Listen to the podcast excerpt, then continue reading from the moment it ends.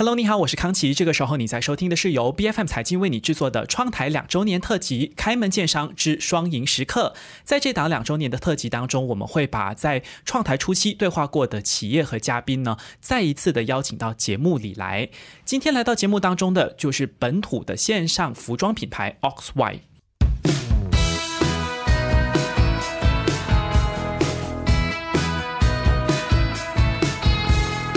那么以这个市场来说的话呢，德国线上数据统计平台 Statista 就预估，马来西亚的服饰领域的收益有机会在二零二三年超过五十二亿美元，五年内的这个复合增长率 CAGR 也会有将近百分之六的一个表现哦。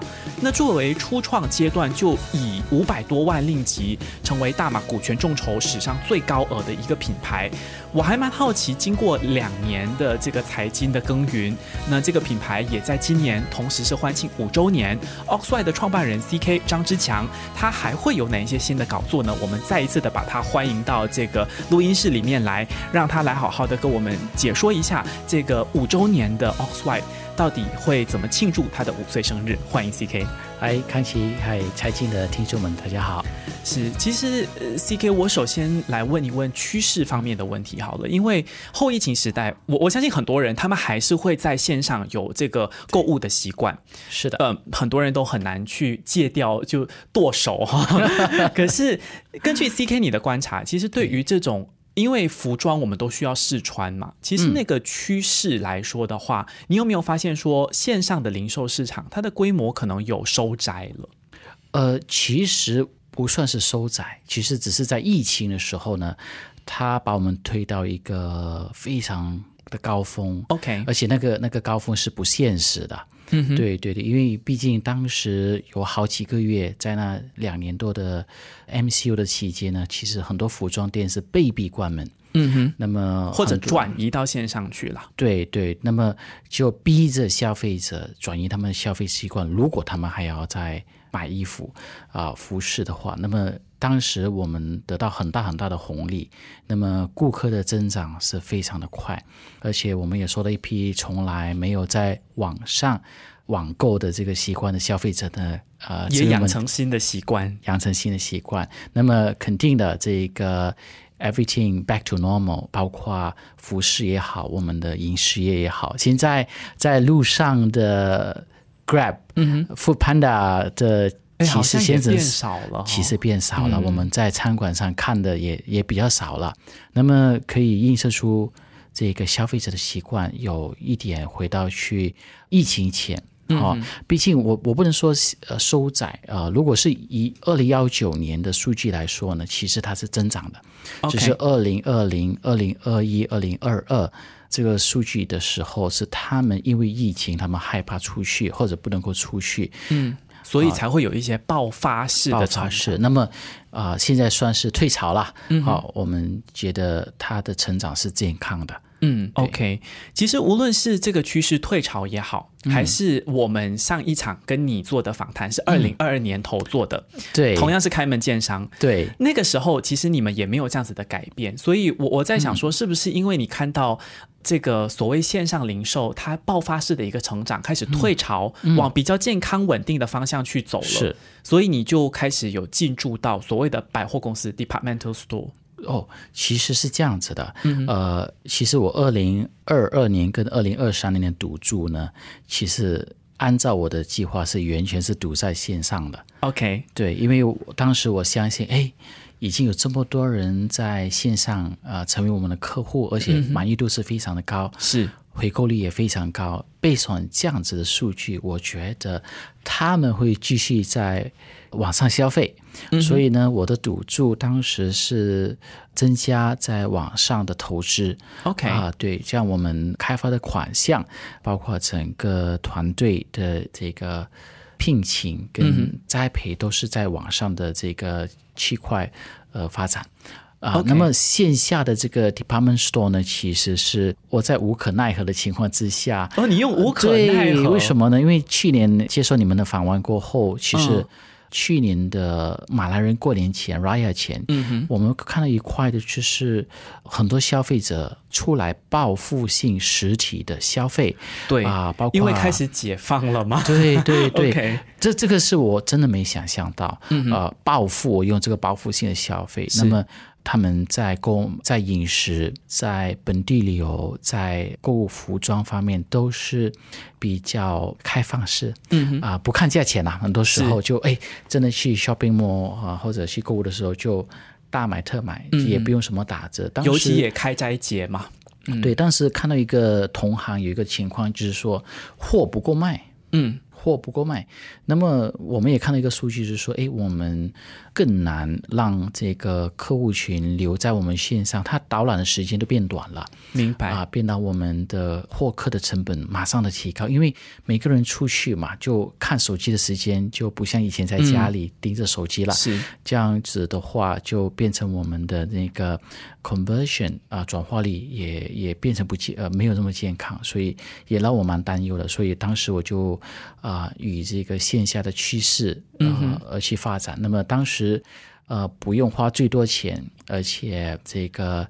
最快速的最快速的就是当时进这个 department store，因为只要你把货嗯摆进去哈，你给它抽成，是那么你就可以很快的有这个线下的这个曝光率了嗯啊。这样子我就当时做了一个决定，马上跟这个呃百货公司配合。那么当时因为他们也缺少品牌，嗯这么巧有这样的一个红利，就是说当时疫情，其实很多品牌、国际、本地的品牌都受了伤，他们撤的撤，不做的不做，那么就遇到一些空档的位置，让我们去发挥。是。对对，我觉得 C K 无论什么时候呢，都很谦虚哈、嗯你虽然是说无可奈何，但是你这个线下的规模也是发展的很快。对对因为你在百盛 Parkson，然后在对呃 i s t a n 对都有进驻，都有驻点了。对现在是多多大的一个规模呢？呃，徘徊在六到八间，因为这些配合度有些时候是季节性的，嗯哼，啊、开两个月啊、过后关一个月，再开三个月，哦，是这样的一对对个状态。对对，呃，处在六到八间。目前啊、我们还不敢大胆的把所有的点都开，虽然有被邀请，主要的原因是说我们的这个。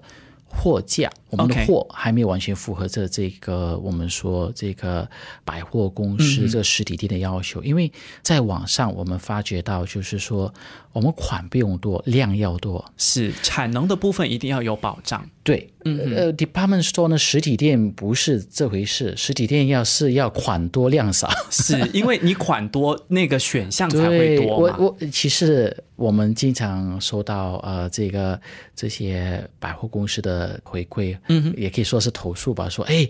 跟我投诉说，哎，为什么你们没有新款？为什么没有每个每个两一两个礼拜、哦呃新款上线？我说，一贯我们的作风是一个一个月才一两个新款上架，就可是他们要求不一样，他们可能一个服装品牌一个星期、两个星期，对对，他们就一定要有新款，他们、嗯他们你你你五件十件的无所谓，他就有新款挂在挂在他们的这个架子上。那么这个是暂时我们还没做到，所以我还没有非常敢大胆的去扩张这些点，因为扩张后你一定要 make sure 你的这个款就要多了。款就要多，对对，而且压的资金也很大，是。对对，因为你要做新的设计，你要推新的款，你就需要有这个研发的这个效率嘛。对，而且我们也知道，这个零售 department store 零售是属于寄卖式的，嗯哼，就是你东西卖了，再等一段时间才资金才能够回流，对，所以这个要要非常的注意。明白。嗯其实谈到这个产能的部分，我们稍后继续来聊。嗯但是谈到你的款，其实我当然这个款式的设计，嗯我能够说一向来的风格是延续的，确嗯实没有太多的新款。可是产品线的部分，其实我看到你 Oxford 好像有越来越多不同类型的产品，是吗？我们都有慢慢增加，都有慢嗯慢增加。呃，根据顾客的对我们的要求，我们都有慢慢增加，都有 try and error 啊、这个英文就是说，嗯。尤其是在女性的服饰上面，他们要求特别多，嗯，有上件下件，对，有内有外，都要求我们都尽我们能力去符合，看能够开发嘛。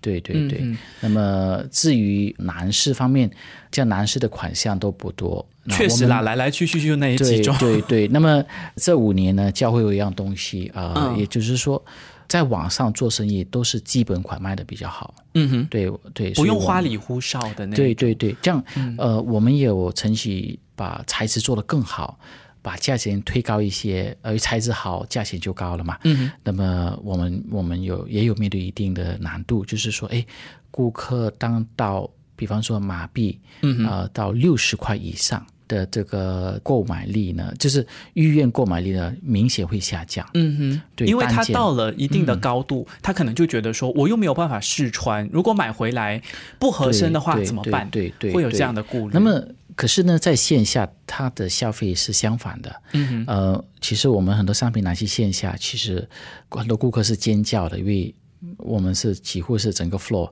嗯哼，是最价廉物美的。是，对对，而且你们的这个品质确实也是打保证的啦。嗯嗯嗯，其实谈到这个呃零售品牌哈、就是 Oxy 这样子的一个零售品牌，你们做服饰很多的这个营销的策略是，比如说可能有联名，嗯或者是有一些活动，这些都是你去做推广的一种形式。所以嗯像开场提到你们庆祝五周年，是的，跟我们一样就是庆祝两周年。对。在这个周年庆，其实你们有办了什么样的活动吗？因为我有看到一些网络上面的呃这个意见领袖，或者是嗯网、呃小红书的红人，他们其实都有发帖子，就说其实你们有一些落地活动的。对对对，我们也配合了今年哈、也有一些实体店的店，我们在 Lot Ten 伊斯坦、嗯跟他联名配了一个五周年庆的小活动。OK，、啊、就是回馈一下我们客人啊、让他们到现场去体验我们的产品。那么我们也跟了几个 partner，JBL、Cake Together，还有这个 Over 这个品牌，那跟他们做联名合作。是那么当天就做了很多促销了，那几天，对嗯对对，最好的促销就是凡买够四百块，买单。满单就有送这个 JBL 价值两百多块的耳机，哇，这个超值很诱人，我错过了。买六百块有三百九十九块的，嗯对对对对 OK，对对。其实做这样子的一个活动或者是联名，你你当初有想象过要达到怎么样的效益吗？还是纯粹是为了要配合周年庆，要有一些搞作而已？就是实话实说，就是为了一些搞作，对对对。那么啊、呃如果你问我。都是劳师动众的东西，对对对，involve 我们很多的时间，很多个月的安排，因为我们团队的强项其实都是在网上。那么你看这个线下的活动，可能它占的我们收益可能是百分之十，可是它用我们百分之三十、四十的时间，好几个月去去做 proposal，去做安排，嗯哼，所以非常非常的吃力啊，看起来。嗯，是。其实来到这样子的一个转捩点，嗯我好奇 C K，你有没有想过，就是虽然你的强项在网上，在线上，对但是现在你不得不扩张，甚至是转型到线下来。是的，那这个部分让你觉得最困难的一点是什么？我们先来谈它的难处，你最大的挣扎，你无可奈何的点。呃，有心而力不足，嗯哼，想做啊、知道该怎么做，可是人力的安排不到位。嗯哼。啊、还有第二的难处就是大家的认知不一样。，OK，对对，就是说，哎，如果是认知是以这个收入嗯哼，sales 来做回收的话，它有些时候不成正比。是说线下还是在线下下？线下，因为我们还没有找到那个 winning formula。嗯，可能有一些人他们在商场的人脉很广，嗯在一些卖场的人脉很广，或者他们已经做习惯了，知道哇，帮帮帮，A B C 应该怎么做，嗯，就很短时间能够做出来。我们还要摸索啊、除非我们找到这方面的专业的人才去帮我们 planning。嗯，那么这一次我们团队觉得，哎，自己搞一下，对，明白，就就明显的感到比较吃力一些。嗯，try and error。try and error，那么就是刚我提出这两点会是我比较大的痛。明白，定位的部分其实会不会也有一些改变呢？因为我发现，像刚才 C K 就提到很大的一个不同，线上你要做的是什么？你要做的是量多，确保产能，然后重点是你可能要比较便宜一点，因为我没有办法试穿。是可是线下呢不一样，我、我的产能当然也要保证，可是是我要款式够多，对，然后我可能单价高一点都会有人来买的，嗯反而是你们还有一个优势，价廉物美。那其实线上线下的定位很不同。那你有没有发现，你一贯在线上的这个定位嗯备受挑战，就觉得说线下的这个 formula 我没有办法套用了？的确，的确，康琪，这个这个是实实在在的问题，因为在我欧帅创业的时候，我主打真的是网上，我以为这个网上可以把我们可以推到很远，OK。啊我就先暂时不用这么快的考虑这个线下。可是很奇怪的是，在去年，嗯，去年的年中，我到新加坡一趟，参加国际的这个研讨会。当时有很多美国的这个像我们这样的线上的品牌，他们都有来参加。他们都有一个共同点，他们都开店了，在美国。嗯去年的时候都开始转型到线下对他们都叫体验店嗯啊、而且可能是叫 pop up，可能是一年、半年、三个月，不长时间的，可能是不长时间。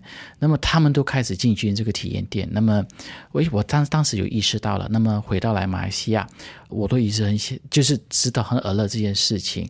那么我现在。面对的需要挑战的，像你说的，就是说，它其实两者是不一样的东西。嗯我我非常的庆幸，在几个月前，过年前，今年的过年，有一位台湾的朋友，他是网上创业了十五年，嗯哼那么也在比我年轻哦，三十几岁，他叫 Ivan，啊、一个 Life Eight 呃，这个一个台湾的服饰上市公司。嗯哼那么他就跟我说了一句话，诶，他从网上做了十五年，去开线下，他他有数据跟我分享说，诶 c k 其实我应该找到 formula 了。百分之七十的以后，如果公司做大的，百分之七十的营业额应该是在线下，嗯哼线上会占你百分之三十。那么线上卖的东西跟线下卖的东西，线上会卖基本款，，OK，线下就是比较潮流款，嗯而且价位可以高一些。那么体验可以更多元，体验可以更多。嗯那么我接下来应该会往这两块区分。以以前蛮蛮挣扎的，嗯哼只要如果是说，哎，我为了迎合线下，我把价钱提高，比方说，因为嗯线下的成本也是比较是高，那么如果把我的单价提高的话，我做更好的产品，嗯那么我线上可能就会。面对挑战，可能顾客就不买单了。如果把这么线上价廉物美的东西搬去线下，我怕租金付得了，人工就付不了了。是，对对对，所以它是两难。所以这个台湾朋友 Ivan 给我的指点，我觉得的确是我非常欣赏，而且我其实可以跟随的一个步伐。明白。嗯其实 C K 你在网络上面，我记得二零二二年头我们的访谈就有跟你聊过嘛。你在线上的这个营销的策略呢，就是永远在做大促销，在做大优惠，对就是有黑色的这个价码呢，就是划掉的，然后红色的那个价码就永远是最便宜的，是的比较便宜。其实你你你会不会担心这样子的一个策略？其实长远来说，它也比较难维持或者达到一个可持续经营的效果，因为。消费者的胃口会被你养大的呀，你你如果红色的这个价码也提高了，他就会觉得说你的折扣力度不够大，你要再折扣多一点，你会不会担心？这个是我我也担心。其实、嗯其实这个这个也是一个很实际的这个。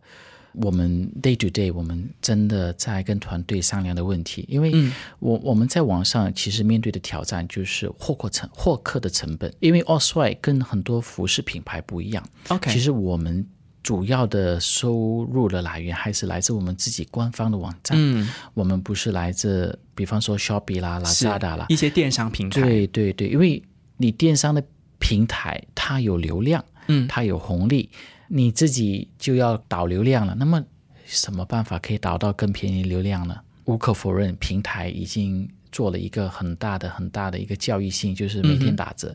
其实我们很挣扎，团队其实都有挣扎过，是诶怎么样打折？那么我们在打折上，我们也这几年也学到了，就确保性我们的利润空间还有在。OK，啊，我们就给给顾客引导，就是哎没划下来之前，这是我们实际我们给定标的价格，嗯就是我们没有定标这么高，我们在在网上我们就比它划下来，就这是我们、我们想卖的价钱。那么长远的下去。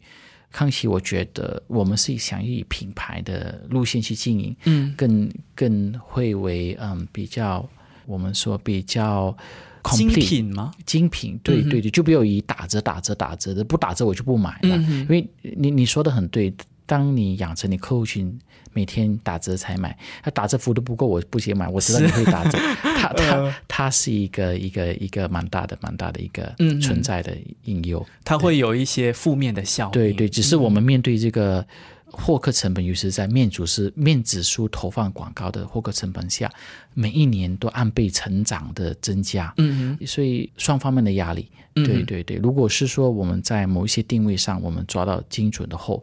啊，或者是在实体店，我有朋友也在实体店，他做的很好。嗯，那么他在线上的打折的幅度就可以慢慢拉下来了。嗯，因为毕竟我们做线上品牌，我们每一天都要去获客，每一天都要。呃，获客回来要把它变成转化率，让他买单，这个是一个每一天需要面对的挑战。对，就是把这个客户先给诱惑过来到你的官网上。对对对对。所以其实你没有想要做一个所谓的快消品 FMCG 的品牌，你反而是想要慢慢的朝着精品的定位前去。FMCG 我有考虑过，刚其只是裤带不够深。OK，因为 FMCG 的竞争力比服装更大。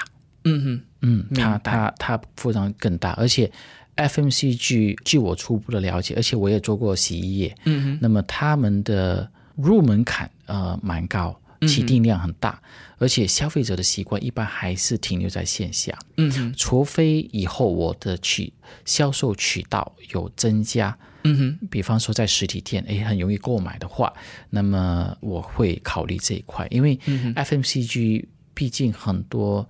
都被大的品牌垄断了，明尤其是在实体店的这个销售方面。对，嗯，我我这里提出 FMCG 的这个问题是，就是可能在线上的平台上面，你是以比如到目前为止都还是以一个价格的优势去你说的获客、诱惑这个消费者。嗯，OK，那这个所谓的价格的策略或者是价格战，你打赢了之后，可能消费者就会觉得说，OK。它够便宜，那我就多买，我我也不用担心说呃款式不够什么的，反正我穿旧了，我就再买回同样的一款。嗯，那这个消耗率它变快了之后，嗯，接下来受挑战的就是你的产能，就刚才我们提到的，嗯，那你又要照顾线下的款式多，又要照顾线上，因为你的价格优势让大家消费的速度变快的这个产量的问题，嗯，你觉得目前 Oxwhite 的产能有达到这个标准了吗？有可以负荷的来了吗？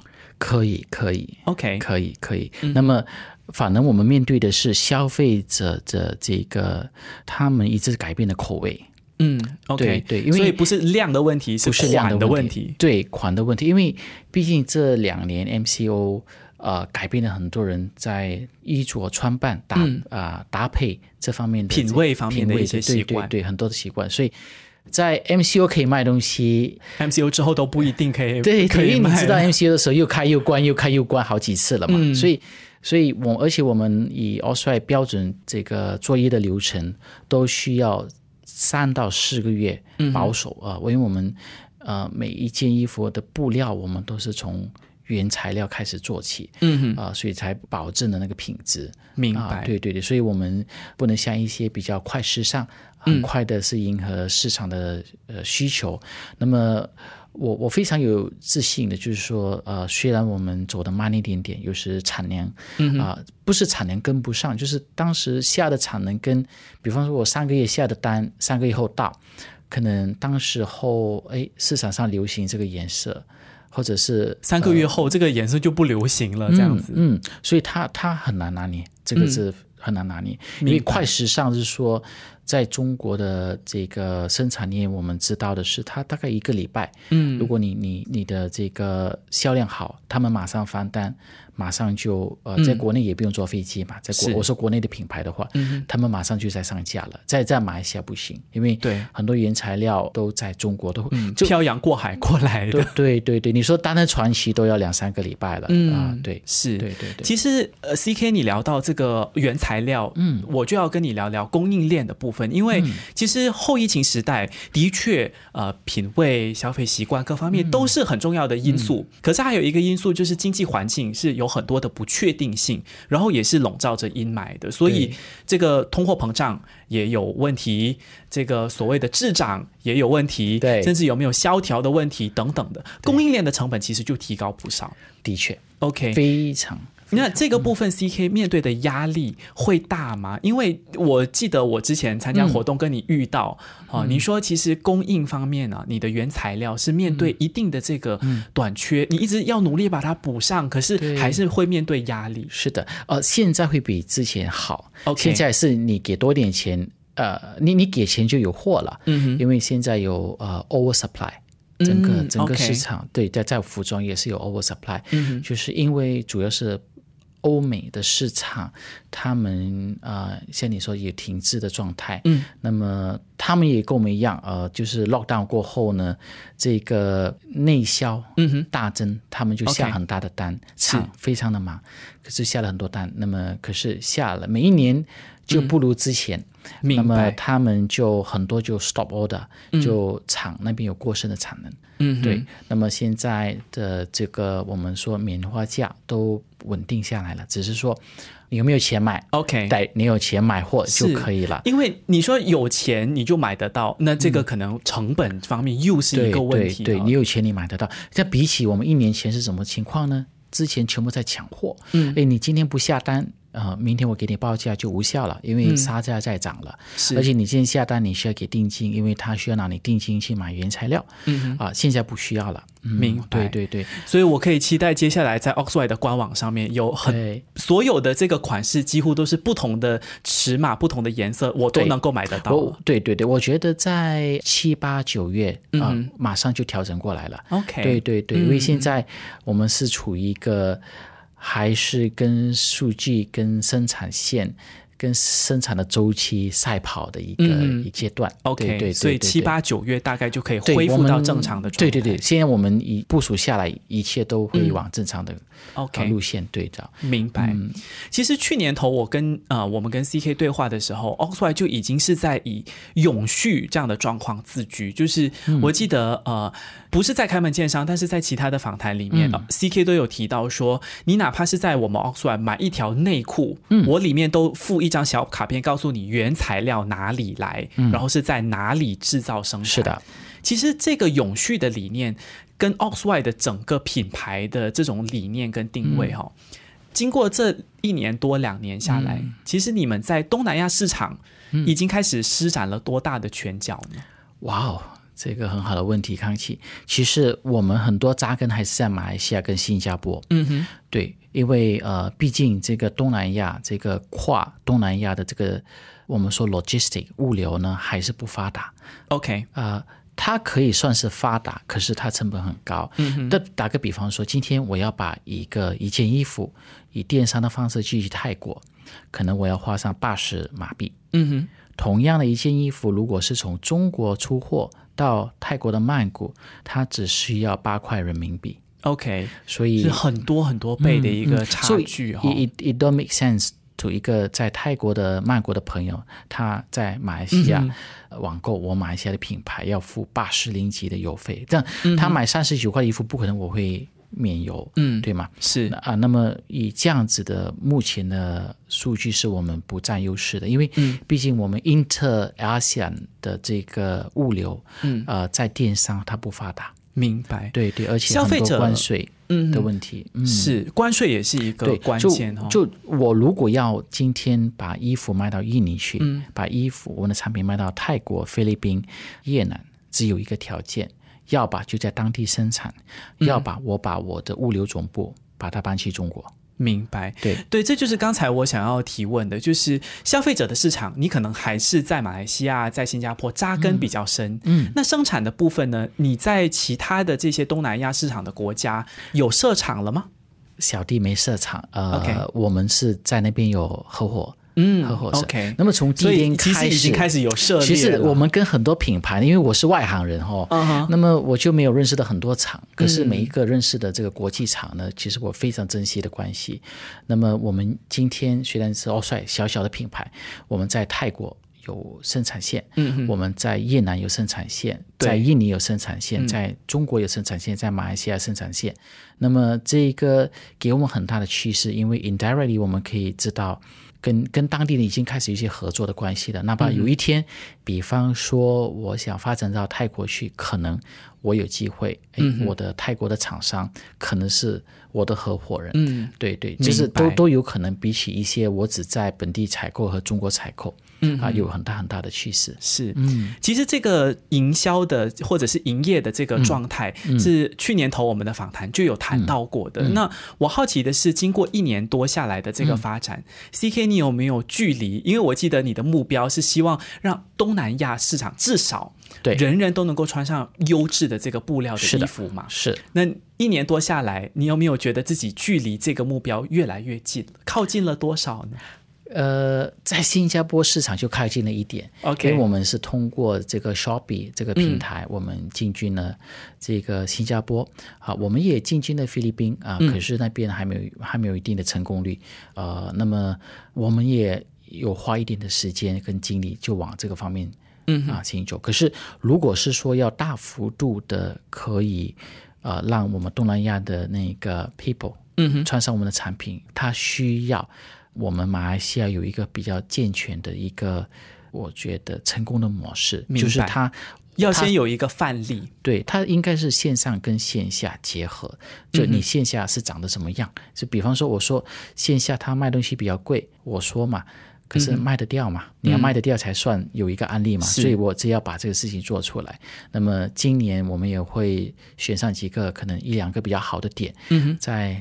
开上我们的那个旗舰店，明白？就我有打算在年尾就开一个我们奥帅的旗舰店。嗯哼。那么希望通过这个旗舰店，把我们品牌的这个理念、品牌的这个想要达到的那个目标啊，立出一个榜样。嗯。因为毕竟在 department store 啊，它有它的局限，就是它很多的位置跟楼层，跟你卖什么样的商品，你要做什么样的促销。G G 是被限制限制的啊，就你你的空间变动不大，是你可以施展拳脚的这个范围真的有对对对对，都每样东西都有利有弊，所以是我们需要接受的。所以我们在年底就会搞一个旗舰店，在在筹备当中。明白。像开场提到，其实你们在初创的时候就有做股权众筹这个工作，接下来还会有这种融资的想法吗？或者是有在安排当中吗？安排目前倒是没有，嗯可是我如果是有适当的合伙人，嗯哼，啊，或者是如果当时可能接下来，哎，可能我实体店做的成功要扩展的话，需要动用到一大笔资金，不排除，OK，不排除，对对对，目前。目前不会把话说死，都会 都会留自己开放开放。对，如果是说有有这样的机缘下，有好的合伙人，真的会会考虑一半。因为毕竟，如果今天我们在马来西亚，呃，三千万的人口，我们要做这么做，用了的努力做到今天的成绩，那么。任何东南亚的国家，嗯啊，它人口比比例比我们大，而且人生地不熟，可能你花的钱是要更多。是，因为我也跟蛮多前辈已经有到过泰国、菲律宾、印尼，因为他们融资了嘛，融资好看好听，一定说我要扩展去东南亚，是很大的坑。嗯啊，就是这个口袋也要够深啦，非常够深。至少你比方说马来西亚，你花上多少钱？你要在那边用上好几倍，还有很多学费，你要请专业经理。而且可能还要被人坑一下，是是是是是是。